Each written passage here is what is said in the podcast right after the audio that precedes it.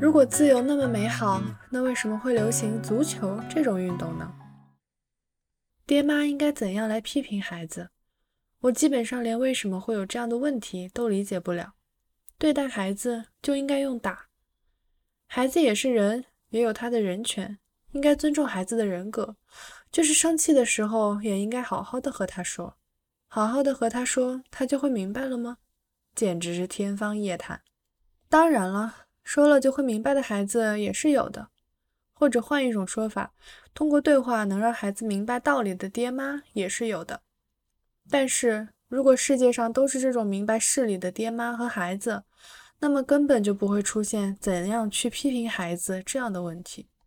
每当我在书店看见“如何去批评你的孩子”这种名字的书，我都会禁不住捧腹大笑，因为跟他说了，他还是不明白，所以要打。就因为现在的人老说什么不可以打孩子，跟他说道理他会明白的，所以有些孩子到死都不懂道理，用自己辛辛苦苦赚来的钱供孩子吃、供孩子穿，还要反过来被孩子牵着鼻子走，天底下哪有这样的理儿？打孩子就是对孩子进行身体虐待，也有人说这种蠢话。为了让孩子明白道理而打孩子，和为了虐待孩子而打伤孩子，甚至打死孩子，难道是一回事儿吗？因为有的爹妈下手不知轻重，会造成无可挽回的后果，所以应该禁止殴打小孩。照这个逻辑，就可以说，因为有人开车撞人后逃逸，所以应该禁止开车。再说了。那些虐待孩子的爹妈也没听说他们因为现在社会上提倡不要打孩子而停止了对孩子的虐待呀。所以说，不能把打孩子和虐待孩子混为一谈。话虽这么说，但想想现在学校里的老师们也真的是不容易。如今，如果哪个老师敲了下学生，就会立马被贴上暴力老师的标签，弄得不好就是怒吼了学生几句，也可能被学生的父母告到学校里来。这不是和让一个驯兽师不要挥鞭子而把猛兽调教的服服帖帖一样吗？孩子这种东西，如果你没有时不时的请他吃一顿毛栗子，他就会越来越放肆，最后甚至骑到你头上来。因为我们放任不管，所以现在的学校必然是一塌糊涂了。以前呢，即便是在学校里挨了老师的打，回家后也绝对不会对父母说的，因为如果告诉了父母，他们会说。你又在学校里调皮捣蛋啦，然后呢，你会再挨一顿父母的打。而现在的孩子呢，因为他们知道父母会去学校里告状，所以就实话告诉父母。就这样，做老师的再也不敢打骂学生，教育环境也就这么逐渐的恶化起来。因为孩子们都已经不习惯遭打骂了，所以走上社会也派不了什么大用场。而现在的家长呢，还没有认识到这种恶性循环。该揍孩子屁股的时候就应该揍，小孩子不听话就应该狠狠地打到他听。做父亲的就应该有威严，就应该是一个让孩子感到在他面前不可以乱来的形象。在这个世界上，不是一切都能如愿的。在这个世界上有令你感到害怕的对手，这种事情必须在小孩子的时候就植入他们的脑髓，因为孩子们在将来所要面对的。是一个比拳打脚踢要来的无情的多，也残酷的多的社会。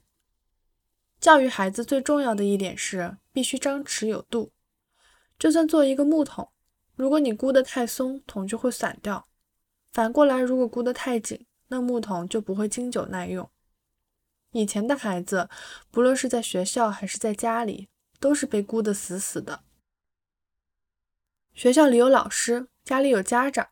他们的话都是绝对正确的，所以孩子能够享受到的自由非常有限。由于家庭环境的原因，由于学校的问题，有许多孩子只能默默地忍受着。但是现在呢，简直和以前南辕北辙，上紧的箍也已经完全松开了。不论在家里还是在学校里，孩子们都不再受到什么约束，想做什么都可以自由地去做。然而另一面，他们又接受了“千万不要放弃自己的梦想”这样的教育。说简单点，就是要求他们无论对什么事都要努力的去做。如果你做不到第一，那就努力去争取唯一。总之，你必须找到可以在人前炫耀的事情。这其实就是一种自相矛盾。即便你告诉孩子们可以自由的想干啥就干啥，大部分孩子还是不知道该干啥好。自由这种东西，只有在一定程度的框架下才能成立。想干啥就干啥是一个没有框架的概念，在这个概念里是没有自由的，有的只是混沌。没有比踢足球更不自由的体育运动了吧？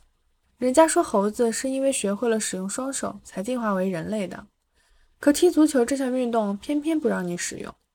对于如此不自由的一项运动，为什么全世界的年轻人都乐此不疲呢？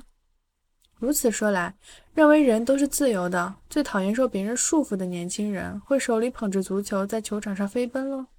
这种事情绝对不可能发生。不对，有人说以前就是因为发生了这样的事，所以才发明了橄榄球这项运动，因为它更加自由，所以年轻人更喜欢这项运动吗？事实并非如此吧。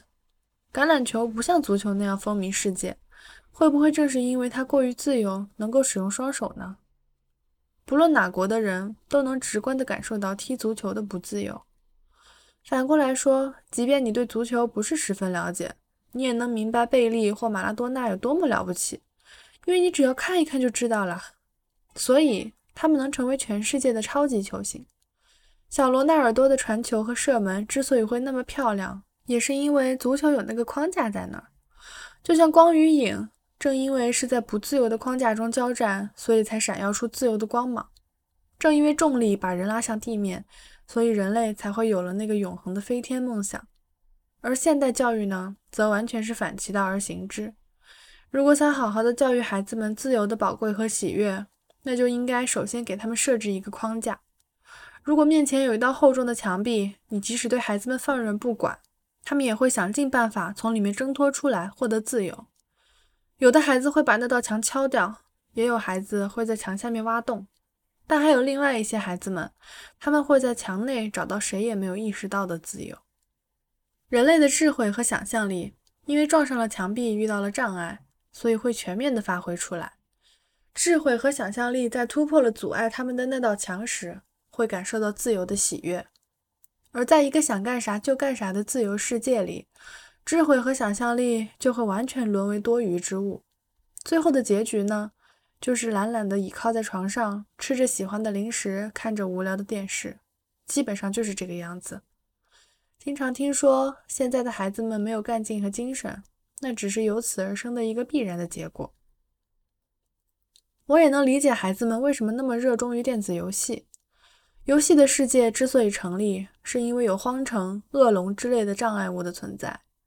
从不知道做什么好的现实世界里脱离出来，进入一个小的可怜的电脑世界，孩子们正是通过它尝到了破茧而出的自由。当然喽，我不说你们也知道，这样的自由只是一个高度仿真的虚构之物。游戏中的怪物本来就是被设计为一打就倒的，不管孩子们动了多少脑筋，克服了多少艰难险阻，最后尝到胜利的滋味。充其量，那不过是事先设计好了的一套程序而已。现如今的孩子们，只有在这样的世界里，才能寻找到自由带来的喜悦。而做爹娘的呢，还没有意识到教育孩子随便什么事都可以率性而为是多么的愚蠢。以前，因为害怕老师而把刀子带进教室的坏孩子，会成为孩子们眼里的英雄；而在打孩子就会被视为暴力老师的现在的学校里呢？只有用那把刀刺了人，才会被视为英雄。